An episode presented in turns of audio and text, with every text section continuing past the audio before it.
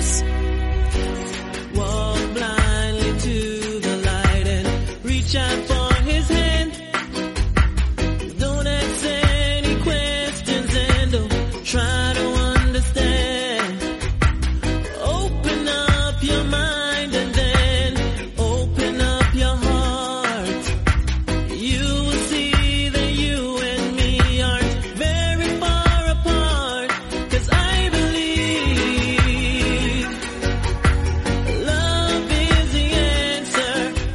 Muy buenas, bienvenidos a una nueva edición de MM Adictos. Hoy es 14 de noviembre, sábado, y lo que vamos a hacer hoy es contestar, leer vuestros comentarios, vuestras preguntas que habéis ido realizando a lo largo de la semana. No hay una gran cantidad, con lo cual el programa pues, va a ser cortito. A lo mejor añadimos alguna cosilla más que ha ido saliendo de última hora. Y bueno, ya sabéis cómo se hacen las cosas. ¿Dónde podéis enviarnos vuestros mensajes, vuestras preguntas y comentarios para que las leamos en estos programas? Pues en Twitter, en Facebook, en ambos sitios estamos bajo la- el nombre MM Adictos. Luego también en Instagram mmadicto-podcast, por correo electrónico mmadicto.gmail.com y en YouTube y en Twitch, para cuando hacemos los directos, también en YouTube subimos los programas, podéis encontrarnos bajo el perfil mmadictos TV. En todos esos canales podéis encontrarnos. Además, por supuesto, podéis escucharnos en Evox, podéis escucharnos en Spotify, en iTunes y en Google Podcast también estamos, por lo que me han informado en la última hora. Saludo a Dani Romero, que nos lleva también la página web, memeditos.com, que nos ha hecho una mano con, con ella.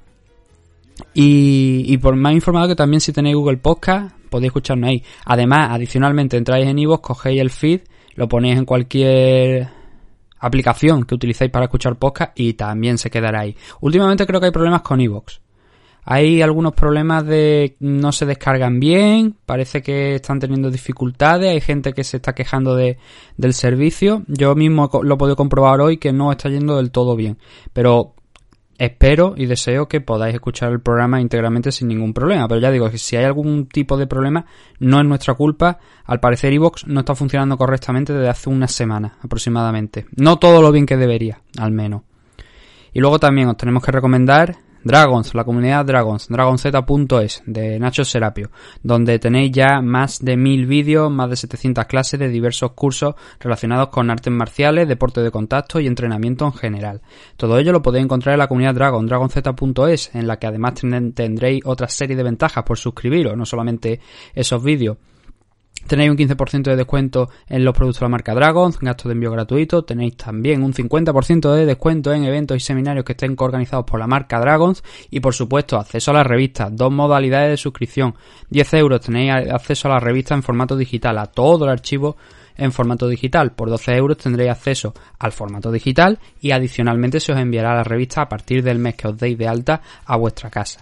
Además, ya sabéis que es bimensual, que no solamente, que no es cada mes. Entonces, un mes recibiréis una revista, al mes siguiente recibiréis un libro de los que está editando eh, Dragons, que la verdad es que están bastante interesantes. Ya comenté ayer el que están ofertando, el que están dando en este mes y va sobre defensa personal, está muy bien, os lo recomiendo si podéis echarle también un vistazo, pues todo esto lo podéis encontrar en dragonz.es, en la comunidad de Nacho Serapio. Para más información podéis acudir a la página web o directamente a las redes sociales de Nacho o también a su canal de YouTube El Guerrero Interior.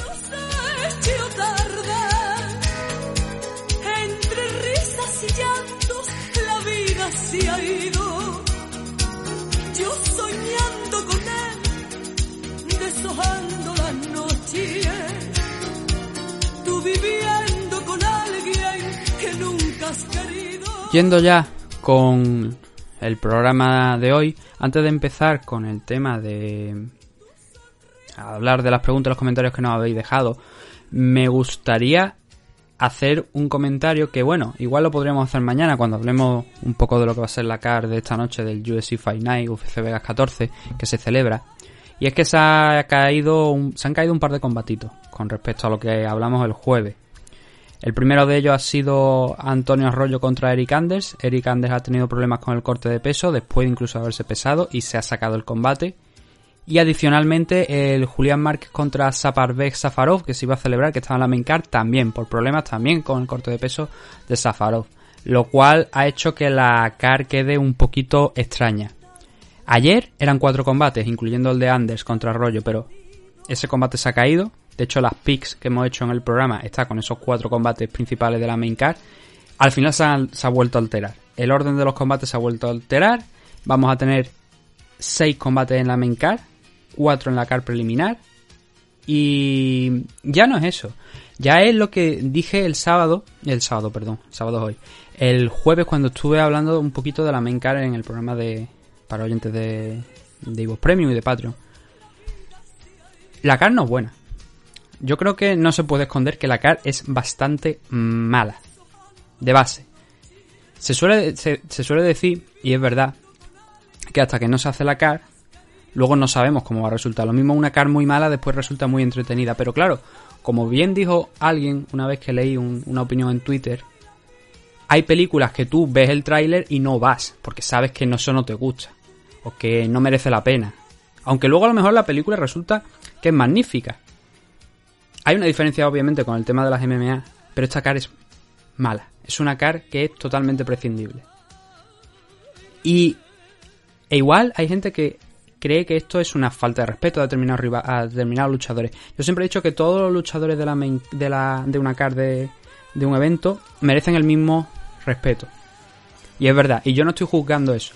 Pero yo estoy juzgando que UFC está haciendo una car por semana desde hace bastante tiempo, a lo largo de este año, que ESPN le está pagando una cantidad de dinero enorme y que están haciendo eventos mediocres para lo que debería ser un estándar de UFC. Y este evento es precisamente uno de esos eventos mediocres.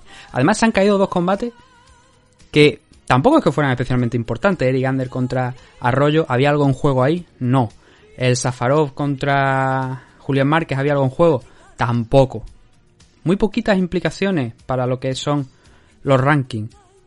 Solamente el Felder contra Dos Años y el Allen contra, contra Strickland podemos considerarlo ahí un poquillo... Es interesante. Es verdad que tenemos, digamos, entre comillas, atracciones, combates que pueden ser interesantes. Yo, por ejemplo, quiero ver, eh, estoy deseando ver el debut de Kanako Murata aquí contra Randa Marcos. Y luego también el combate de Roque Martínez contra Mace. Además, por supuesto, de, del Felder contra Dos Años. Alassane contra William. Eh, Abdullah Al-Zak contra... am, Alassane contra William, contra Kairos Williams. Puede ser un combate interesante porque es un combate donde previsiblemente uno de los dos debería caer. Debería caer por KO. O sea, el primero, segundo, tercer asalto. Espero que no tengamos que ir a la decisión. Y el Allen contra Strickland ya digo que me interesa. Pero el resto de los combates, desde el respeto, repito, a los luchadores, no dicen nada. Mira, en Dana White, últimamente, está haciendo la- ese vídeo que dice If you don't know, now you know. O sea, si no lo sabéis, ahora lo sabéis. Si no lo sabíais, ahora lo sabéis. Em, y pone ahí, el, y tengo la foto por delante, pone el, la car al completo. ¿Vale?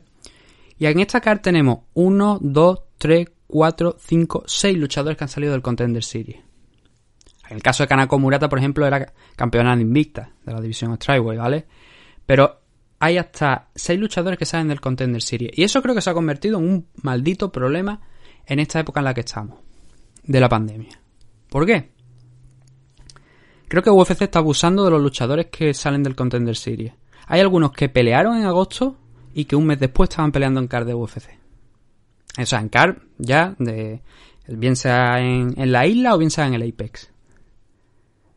Claro, no tengo nada en contra de estos chicos, pero el nivel es de gente que está llegando. Que sí, que tienen una actuación, algunos, muchos de ellos, finalizaciones espectaculares en el Contender Series. Que bueno, que del Contender Series ha salido gente como Son O'Malley. Genial, perfecto. Pero Son O'Malley ha tenido que tener un crecimiento hasta que hemos podido llegar a considerarlo, digamos, un luchador ya notable, aunque luego perdiera contra Chito Vera.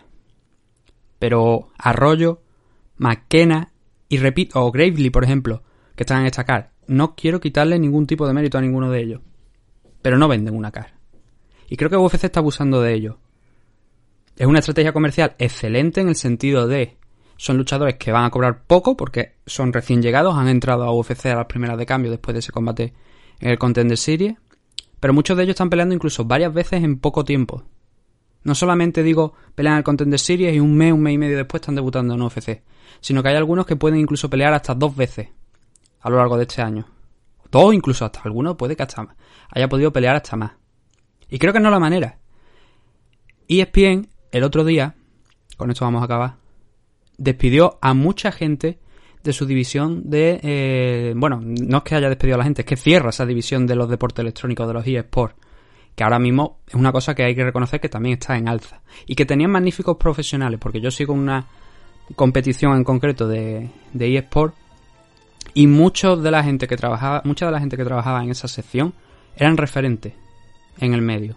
En- Referentes en el medio de, de, los eSports. Estaban dando constantemente exclusivas, noticias buenas, investigaban qué es lo que había detrás de las cosas, daban cifras. Y los han, se lo han ventilado, los han despedido todos a la calle. Sin embargo, E ESPN está pagando por estas cars que son realmente mediocres. Son, ha- habrá gente que le guste, y a mí, como digo, hay tres o cuatro combates de aquí que me interesan. El resto es totalmente prescindible. Eso te lo pueden hacer una, dos veces. Pero es que UFC está haciendo cars, y más en la situación en la que estamos de la pandemia, repito, está haciendo estas cars prácticamente idénticas, una tras otra. Muy malas. Falta de luchadores notables, falta de importancia, falta de implicaciones de gente que sea importante en los rankings, quitando a lo mejor uno o dos combates. Muy mal, la verdad es que muy mal por, por esta parte UFC. No sé cuándo estaréis escuchando esto, no sé si lo estaréis escuchando antes de que se celebre el evento, mañana o cuándo. Pero la verdad es que es una situación con la que no estoy nada de acuerdo. Y es un comentario que estaba teniendo, es una conversación que estaba teniendo con un oyente pocos minutos antes de empezar a grabar y quería traerla aquí también para ver qué opinión tenéis vosotros sobre estas cars. Porque a mí no me llama la atención, la verdad. Y no me gusta, dado el tiempo, poco tiempo que tengo también, tener que sentarme a analizar una car donde hay muy poquito que ofrecer. Más que habla de un resultado, a lo mejor alguna buena actuación, pero que es muy difícil de vender este tipo de, de car.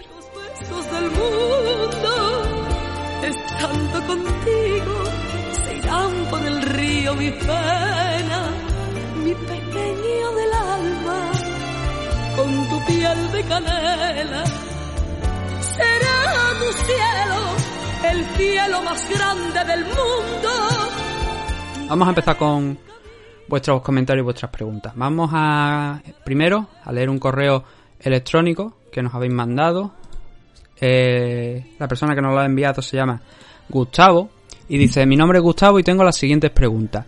¿Por qué en las transmisiones de UFC jamás se nombra la palabra Velator? ¿Hay algún tema contractual o será capricho de Dana White? Porque sí, porque sí nombran a otras organizaciones, incluso en los gráficos, pero a Velator nunca. A ver, si hay algo contractual o no, Gustavo, eso es cosa de, de UFC. Yo me pongo en la piel de ellos, después de esta crítica que acabo de hacer los primeros minutos, y yo entiendo que no nombren otras empresas. Que, o sea, que por lo general no nombren otras empresas, en concreto tú hablas de Velator. Hay muchas de las empresas que están dentro del Fight Pass. Otras no, pero hay algunas que están dentro del Fight Pass, o incluso PFL. Ahora no caigo si eh, PFL la han llegado a nombrar alguna vez en las últimas retransmisiones, pero PFL también forma de, forma parte de ESPN. Claro, por ejemplo, si a lo mejor traemos a Jiri Prochaska de Rising, eh, no hay nada de malo tampoco en nombrar Rising porque Rising no es una amenaza al negocio de, UFC. Ni siquiera One Championship es una amenaza al, al negocio de UFC. Bellator tampoco. Bellator tampoco es una amenaza, pero sí que es verdad que tiene una importancia dentro de Estados Unidos. Y que ha habido, y hay muchos luchadores importantes que han pasado de UFC a Bellator. Entonces, si tú puedes machacar a tu rival, que es algo en lo que UFC es experta, más que UFC, las empresas propietarias de UFC, anteriormente Zufa, ahora Endeavor, pero Zufa compró Pride, cerró Pride. Zufa compró WEC, Zufa compró Strikeforce y acabó cerrando las tres, tanto Pride como WEC como Strikeforce. Entonces, ahora por ejemplo, esas marcas, todas esas están dentro de, de UFC. Son propiedad suya, con lo cual pueden nombrar lo que le dé la gana porque forman parte de su negocio. LFA, algunas de las empresas, Titan FC, algunas de esas empresas que se retransmiten por el Fight también es normal que las nombres por eso, porque las pueden ver, porque se hacen negocio también a base de ellas, o Invicta hacen negocio a base de ellas. Pero Velator no, Velator no sacan tajada, con lo cual es difícil que en Velator, o sea, que Velator la nombren por lo que digo, porque mm, no es una fuente de negocio para ellos y entre comillas, sin ser amenaza como te he dicho, sí que la gente sabe dónde puede verla y que hay luchadores importantes ahí. Está, Fedor Emelianenko, que han confirmado que en 2021 va a volver a pelear en Bellator hace, hace poco. Y bueno, además, por supuesto, la, gente que ha llegado de UFC a, a la compañía. Y bueno, ahora tenemos a Michael Chandler también en UFC. Ahora no recuerdo si en alguna ocasión, porque la verdad es que no estoy pendiente tampoco mucho de los comentarios, de los comentaristas, mejor dicho. Si en Bellator alguna vez han nombrado a, a UFC. Es probable. Cabe, el caso en el que sí. La verdad es que ahora no lo recuerdo.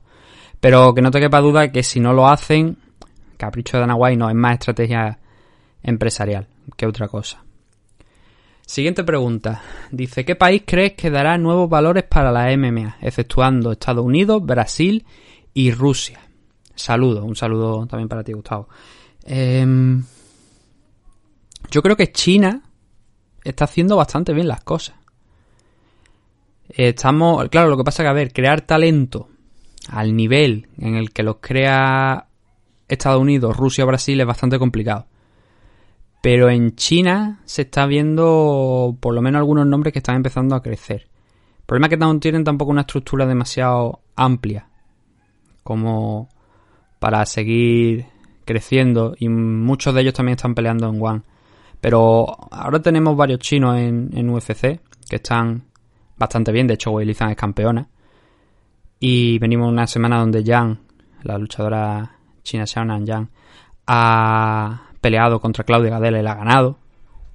Japón también puede ser otro, otro país que últimamente está dando algunos luchadores. El problema de, verás tú, el problema que yo le veo a Japón es que muchas veces la mayoría de los luchadores de ahí no pasan de una categoría de peso por lo general eh, digamos la lightweight quizá a lo mejor. No hay muchos luchadores por encima de la lightweight de Japón. Entonces parece que en ocasiones es más difícil quizás también el entrar ahí porque esas categorías inferiores están llenas. Pero yo países yo creo que China está haciendo bien las cosas yo creo que Japón está haciendo bien las cosas y también a lo mejor el Reino Unido podríamos añadirle que como tienen allí compañías importantes pero al final Depende, claro. En Brasil, en Rusia, en Estados Unidos hay una barbaridad de luchadores, con lo cual es más probable que salga de ahí una nueva estrella.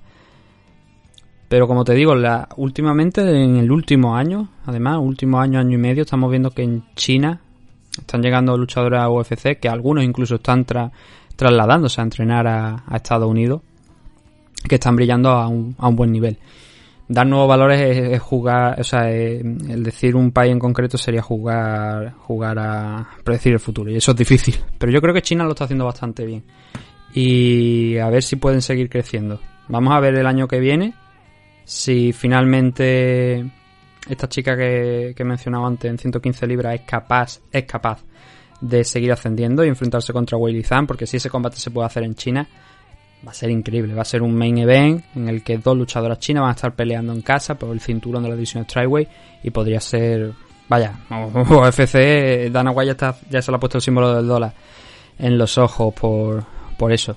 Sobre todo, bueno, ya él ya ha dicho que quería convertir a Willy en una estrella, ¿no? Pero si además podemos añadir a otra segunda luchadora, pues ya os podéis imaginar. A ver, tenemos por aquí un comentario en el análisis de Velator 251 que decía lo siguiente. Dice Jorge Jano, decía, no creo yo que Manjoef, que por cierto perdió contra César Córdoba, cosa que es verdad, esté ya para estos trotes. Si acaso podía hacer mucho dinero enfrentándose a Anderson Silva si va a Velator. Eh, no, es que Manjoef no estaba, ya en el análisis lo dije, pero es que y si habéis visto el combate es así, la paliza que le pegó Corey Anderson fue mayúscula, claro. Manjoef yo creo que puede seguir pillando algunos combates, pero son combates que tienen que darse en unas condiciones determinadas. Si le pones a Corey Anderson más joven, que encima no tiene reparo ninguno en llevarse a, a, a Melvin Mahoef en el suelo, al final el resultado es el que pasó la semana pasada, que le pegan una paliza, totalmente. Ahora, si consigues encontrarle un striker que sepas tú que en principio no va a derribarle y puede mantener la pelea arriba, puede ser interesante. Pero desde luego, como aquí dice también Jorge, y es una opinión que también manifesté yo el otro día, yo creo que no, no fue una buena idea ese enfrentamiento. Dicen que para 2021 también, según Scott Cocker, la idea es hacer un torneo de la división Light Heavyweight. Además de lo que he dicho antes de Fedor, la idea es hacer un torneo de la división Light Heavyweight. Veremos si enganchan ahí a Manhoef. Hay muchos luchadores. Está Musashi, está Machida, está creo que Phil Davis me parece que también anda por ahí todavía. Corey Anderson, el ex campeón Ryan Bader y por supuesto el campeón Vadim Nenkov. Si lo hacen de la misma manera en la que han hecho el torneo Featherweight, en la que hicieron el torneo Welterweight, el que también hicieron el de la Heavyweight, es probable que el campeón también esté ahí. Entonces sería un, quedaría un torneo muy muy chulo en la división Light Heavyweight de, de Bellator, pero necesitan todavía un par de nombres más que añadir para que no sea algo así mediocre, no fuerte por un lado, pero por otra parte a lo mejor un poquito, un pelín mediocre. Y bueno, tenemos también otro comentario por aquí. Hoy, esta semana había poquito, pero tenemos uno por aquí que es de Albert Pérez Lanagran que dice: Estoy viendo peleas que me faltaban del UFC 254 y Volkov está más pesado que nunca. Lo vi muy grande, eso sí, muy fino. Pues, eh, a ver, tengo que mirarlo. En la línea, mientras lo voy mirando, porque la verdad es que no, sé qué, qué peso dio Volkov, pero mientras lo voy mirando, se ha anunciado que Overin y Volkov van a... Bueno, se han anunciado una serie de combates que incluye un Tiago Santos contra... Lo diré. Contra Rakic. Y además que si a eso le sumamos el Jiri Prochaska contra Dominic Reyes, que previsiblemente se podría llegar a realizar, sería muy interesante. El caso que se ha anunciado un Alexander Volkov contra Listair Overin para el 6 de febrero, si todo sale bien. Yo creo que están anunciando combate con mucha antelación. Pero bueno, iremos viendo. Respecto a lo de. Mm, a lo del peso. Estoy viendo por aquí que está, estuvo en 265 libras. Lo cual eh, no es la primera. Ah, no, no, espérate. 200, sí, sí, no, no. 265, efectivamente. Y creo que echándole un vistazo por aquí a los pesos, es la vez que más ha pesado. No sé si en alguna ocasión lo ha dado, pero sí que es verdad que estaba en 265 libras y eso era muy grande muy grande. Si el peso, ya te digo, que yo tengo por delante es correcto, que creo que, que sí. Eh, por ejemplo, contra Curtis Blade dio 247, anteriormente había dado en varios combates, eso, se mueve en ese margen, 245, 251, 52. Pero 265 la verdad es que nunca lo había dado, incluso bueno, cuando estaba peleando anteriormente en One Global dio un poquito menos, incluso de la 240, así que... Pero no, tan pesado nunca había estado. Lo que pasa es que a ver, es un tío alto, es un tío que yo creo que gana peso con facilidad y contra Wall Harris lo iba a necesitar. Porque es un tipo que como se te eche encima, una de las armas principales de Wall Harris que pega muy duro, pero si se te echa encima también te tienes que defender por la masa muscular que tiene. Y Volkov ha ido subiendo, ha ido subiendo bastante de peso.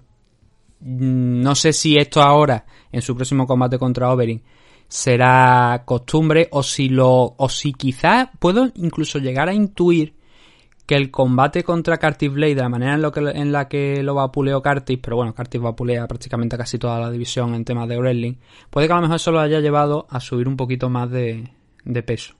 Pero sí que es verdad que estaba más pesado que nunca y que no... Curiosamente, eh, se le veía, aunque más pesado, se le veía igual de, fino que de costumbre. Entonces, como digo, eso. Eh, Volkov va a tener un combate contra Overin el 6 de, febrero, si todo va bien. Era un combate que se tenía que haber celebrado el año pasado, pero hubo problemas que fue en el que entró Greg al final. Creo que fue ese o fue. No, no, ese, ese no fue, fue uno posterior que se iba a celebrar en, en Rusia, que iba a pelear contra Junior dos Santos. En aquel entonces contra Overin fue Volkov el que dio problemas. Y ahora van a llegar. Y oye, eso es... A mí ya digo, me, era un combate que me... Yo tenía dos rivales en mente, obviamente, para... Para este chico, para Volkov. Uno era Overin, el otro era Junior dos Santos. ¿Por qué? Porque son los dos rivales que están ahí, en la línea, en el tope, quizás a lo mejor, en el que Volkov ya no puede seguir subiendo más sin pasar por encima de ellos, porque todos los que están por encima son posibles contenders. Y era uno de los dos. Y finalmente han optado por, por Overeem, lo cual me, parece bien. Creo que va a ser un, gran combate.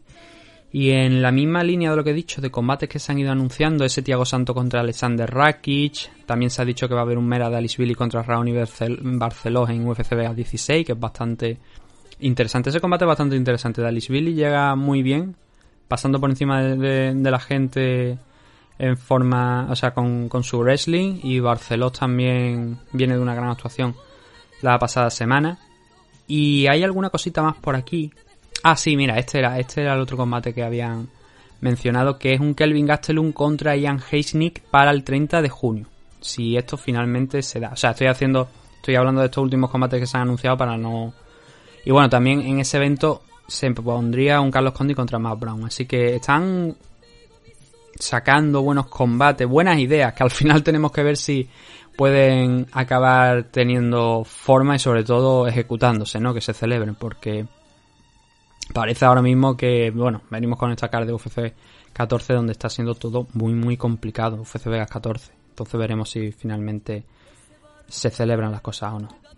Creo que no tenemos nada más que responder, no ha habido nada más, lo visto esta mañana, pero claro, es verdad que con poco tiempo y tal, y, no había mucho más que, decir. Bueno, así que con esto vamos a hacer ahora una, una pausa, un minutito nada más, y cuando volvamos ya nos despedimos aquí en esta edición de MM Adicto. Lavado en el mío. Olvidaste que yo,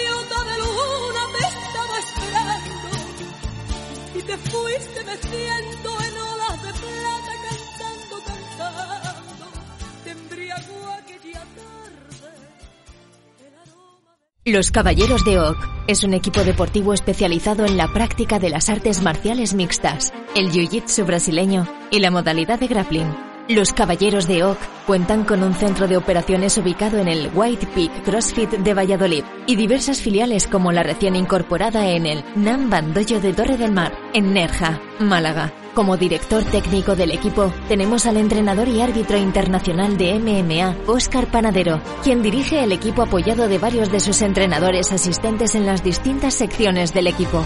Todos nuestros entrenadores y ayudantes están debidamente titulados y acreditados en la modalidad en la que imparten sus respectivas disciplinas. A su vez, Óscar Panadero imparte clases en el Campio Club Experience de Sabadell, Barcelona, y cuyos competidores se integran al grueso del equipo. Podéis encontrar información sobre los Caballeros de OC en sus redes sociales oficiales de Instagram y Facebook, visitando su canal de YouTube, Los Caballeros de OC, o solicitar información mediante correo electrónico a loscaballerosdeoc.com gmail.com. Nuestras diversas academias y escuelas de MMA atienden las necesidades de todo tipo de practicantes, desde principiantes a competidores profesionales internacionales. Estamos especializados en crear luchadores desde cero mediante nuestra escuela. No lo dudes y acércate a conocernos. Únete a los Caballeros de OC.